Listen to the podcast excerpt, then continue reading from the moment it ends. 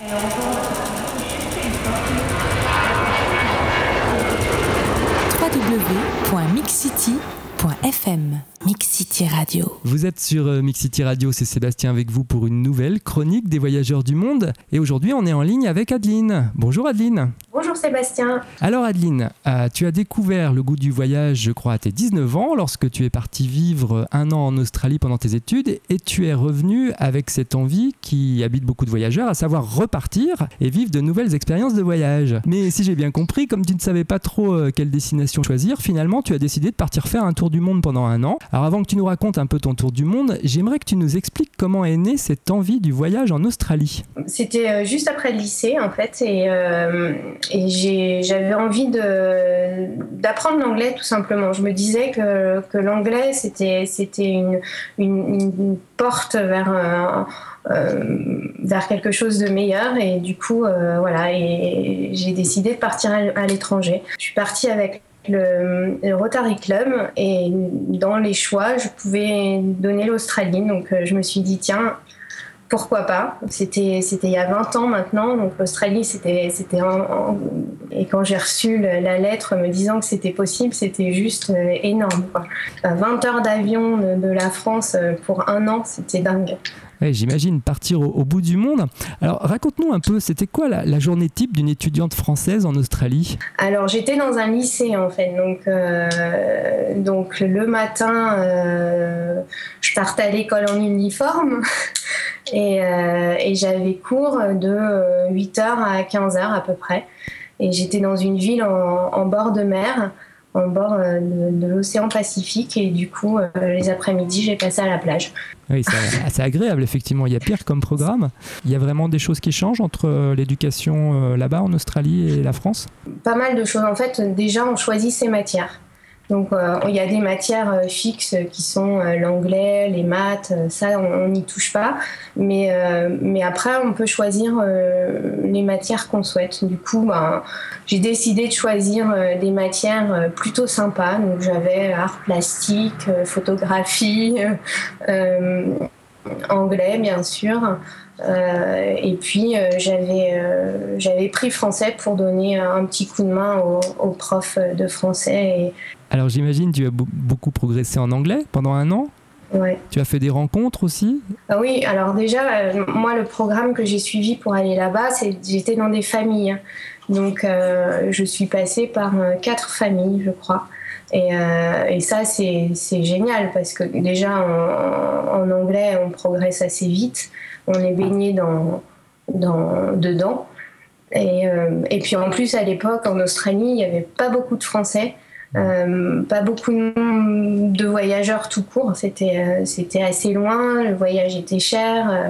Alors j'imagine ça fait rêver beaucoup d'étudiants de partir étudier en Australie. Quel conseil tu leur donnerais pour bien réussir l'intégration dans ce pays?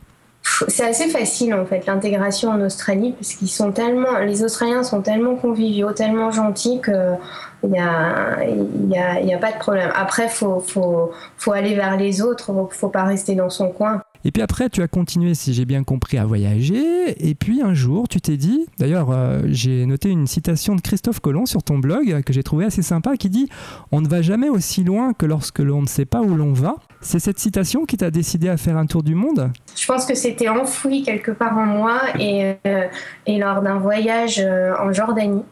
Euh, en parlant avec un, de mes amis, euh, voilà, il, me pose la question suivante si, demain tu devais changer de vie, qu'est-ce que tu ferais? Et je lui ai répondu spontanément après euh, deux journées à Petra où on avait marché comme des fous et on était crevés. Je lui ai répondu bah, je partirais faire un tour du monde. Et le lendemain, on part dans le Wadi Rum, dans le désert, et, on fait une excursion avec deux Espagnols qui venaient de partir pour un tour du monde.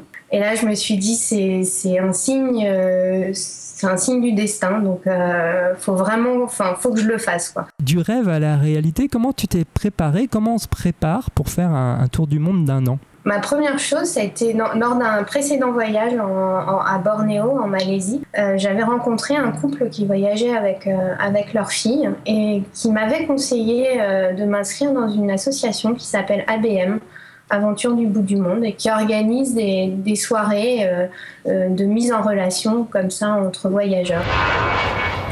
Madame, Monsieur, nous vous rappelons que ce vol est non fumeur et vous informons que l'utilisation... www.mixcity.fm Mixcity Radio. Ta première destination, je crois, c'était l'Inde alors l'Inde, ça faisait très très longtemps que j'avais envie d'y aller et euh, j'ai jamais trouvé personne, pas d'amis pour, euh, pour m'accompagner. L'Inde fait peur. Donc je me suis dit, euh, je fais un tour du monde, c'est vraiment l'occasion d'y aller. Je suis toute seule et c'est pas grave. Comment ça s'est passé là-bas? Qu'est-ce que, qu'est-ce que tu as fait en Inde?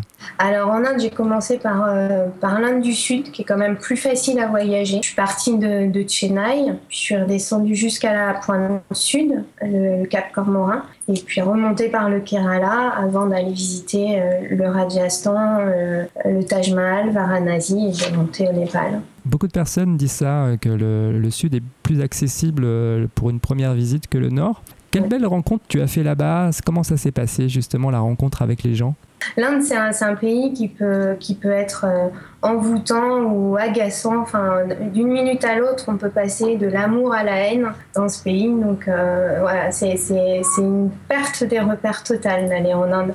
Faut vraiment suivre son instinct et quand on est, euh, quand on est invité à boire un thé, à dîner, faut, si on le sent, faut y aller. Euh, on voit tout l'accueil des Indiens et c'est extraordinaire. Et moi, une, de mes plus belles rencontres dans, dans ce, dans ce domaine-là, c'est à, à Jaipur où j'ai rencontré un, monsieur qui euh, vendait des, rubis et qui, euh, qui m'a invité à dîner dans sa famille. Il m'avait fait un plat à, base de mouton et de poivre très épicé mais très très bon et j'ai passé une soirée euh, extraordinaire.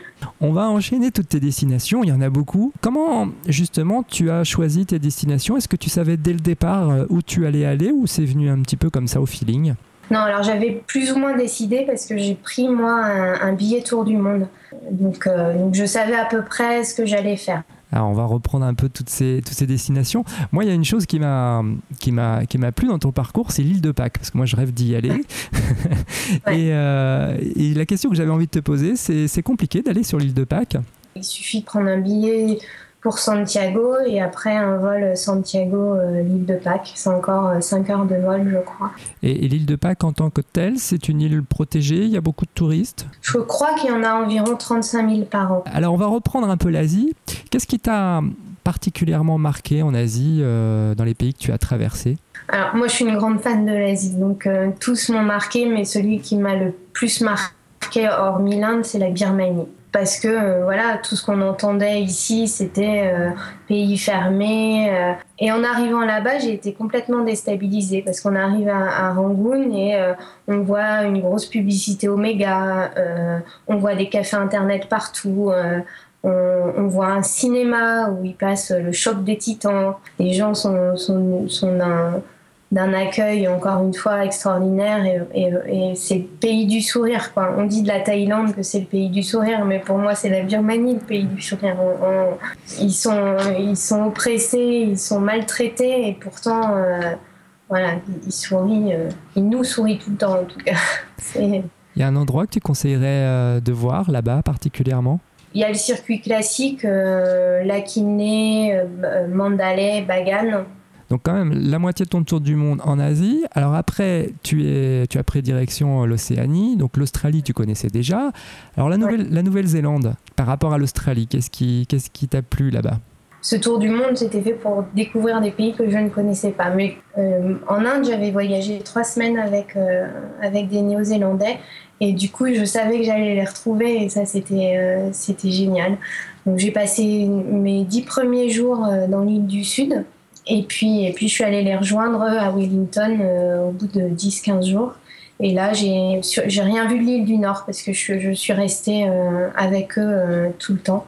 Euh, c'était chouette de retrouver une vie sociale, de, de s'appeler, de sortir. Euh, oui, tu étais déjà à mi-parcours de ton tour du monde à ce moment-là, à peu près, hein, c'est ça? Euh, Ouais, j'étais à mi-parcours, oui. Ouais, donc ça faisait du bien peut-être de retrouver des repères de la vie sociale de tous les jours que tu connaissais auparavant. Est-ce que tu as vécu des moments un peu plus difficiles, enfin un moment de galère, des choses qui t'étaient arrivées qui n'étaient pas forcément très agréables? Moi, j'en ai eu un gros euh, qui était à mon arrivée en Amérique du Sud, où euh, voilà, moi je parlais pas espagnol. L'Amérique du Sud, c'était un continent que je ne connaissais pas, dont j'avais entendu beaucoup de choses, et ce qui ressortait le plus, c'était c'était le, le, danger, les agressions, les vols, mmh. tout ça. Donc quand on voyage tout seul, on a un petit peu d'appréhension sur tout ça. Et puis j'ai eu des, des copines par Skype euh, qui m'ont dit mais t'inquiète, on est à 8 mois de voyage, c'est normal, ça va passer. Euh.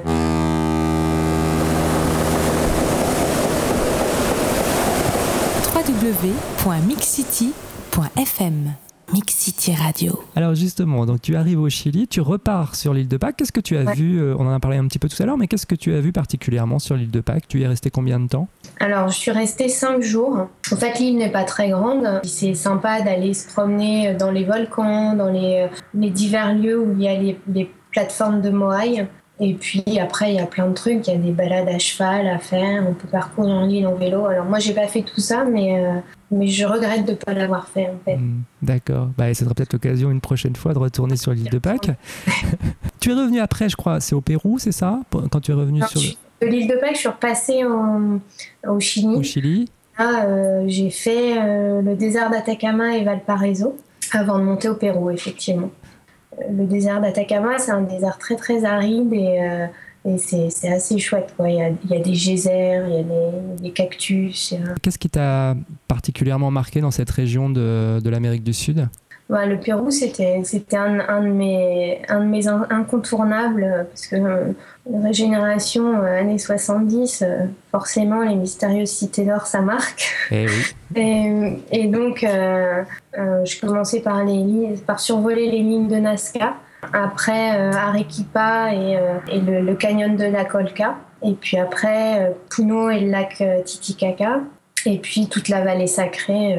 Alors à ce stade du voyage, quand, quand tu étais au Pérou, qu'est-ce que tu t'es dit qu'il fallait absolument que tu vois avant de revenir en France? Alors bah, j'avais le désert de sel en Bolivie. Ouais. Et je voulais voir l'Amazonie aussi en Bolivie, parce que la Bolivie, on la connaît sous le visage des Andes, la vie en altitude, euh, la vie rude, euh, mais on ne connaît pas la Bolivie euh, côté Amazonie. Et puis j'avais envie d'aller à Ushuaia. Mmh. Mais par contre, je, conseille vraiment à ceux qui, veulent aller à Ushuaia d'y aller par, la, terre et pas par, par les airs. Parce que ça, y aller par la terre, c'est vraiment prendre conscience de la, de, de, de l'éloignement de ce bout de, bout de terre argentine. Déjà, on, traverse la terre de feu, ça c'est quelque chose de, magnifique. Mais en plus, c'est passer deux frontières parce que pour arriver de, de l'Argentine à ce bout d'Argentine, on est obligé de, traverser le Chili. Euh, donc euh, voilà, c'est vraiment un vrai voyage d'y arriver euh, par la terre. Ah, on arrive au bout de ton voyage. Comment ça s'est passé euh, Parce qu'on parle jamais des retours euh, de voyage, mais quand on arrive au bout de son périple, après il faut revenir en France. Et ça, c'est vrai que c'est euh, aussi une transition à faire. Quand on a vécu comme ça un an, j'imagine, avec le, sac à dos, dans, dans une, une, optique de voir la vie complètement différemment de ce qu'on la voyait avant, est-ce que c'est pas dur de revenir en France? C'est très dur. moi, j'ai trouvé ça très dur.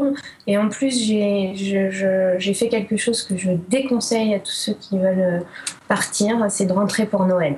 On prend une claque euh, énorme euh, parce que pendant un an, on vit avec pas grand-chose. Nos seules dépenses, c'est pour se loger et se nourrir, en gros, et puis les quelques excursions qu'on fait à droite à gauche et on rentre pour Noël et là c'est euh, la société de consommation qui nous enfin, qui nous prend euh, ça ça a été terrible pour moi. Et puis débarquer dans le métro à Paris euh, et voir tout ce qu'on a, on veut pas voir sur les Français on nous dit quand on voyage qu'on est arrogant www.mixcity.fm Mix City Radio. Moi, il y a une chose qui m'a surpris euh, dans ton parcours, c'est tu as fait un blog, alors ça beaucoup de voyageurs en font, qui s'appelle je crois voyage etc. .fr, et j'ai vu que tu avais écrit beaucoup d'articles. Alors comment tu es arrivé à alimenter ton blog pendant près d'un an? Euh, Est-ce que ça ne demande pas justement beaucoup d'énergie alors que j'imagine il en faut pas mal pour s'organiser, se déplacer? Ça demande beaucoup d'énergie. Euh, moi, j'étais partie avec, avec mon matériel, j'avais un petit ordinateur. j'ai beaucoup écrit sur l'Inde, parce que c'était c'était le début et que en Inde j'étais pas mal toute seule. Dans, j'ai pas trop rencontré de voyageurs, notamment dans le sud, donc c'était aussi une occupation que d'écrire mon blog. Mais après, si on prend la suite de mon voyage, j'ai beaucoup moins écrit euh, parce que euh, voilà, je voulais pas que, ça mange sur mon voyage. En tout cas, quand on lit ton blog, eh bien, on voit quand même qu'il y a beaucoup de destinations que tu as parcourues en long, en large, avec de, belles images, de belles photos. Je rappelle euh, l'adresse de ton blog, ou si tu veux la répéter, c'est voyage au pluriel, etc. Donc etc.fr, hein, c'est ça. C'est ça. Voilà, donc on mettra le lien de toute manière sur le site de Mix City Radio. Et puis, euh, bah, si tu repars, n'hésite surtout pas à nous recontacter. On sera très heureux de t'interviewer à nouveau. Et en attendant, on te souhaite une bonne journée. Merci. Bonne journée à toi aussi. Et je vous rappelle que vous pouvez retrouver l'interview d'Adeline et celle des autres voyageurs du monde en vous connectant sur www.mixcity.fm.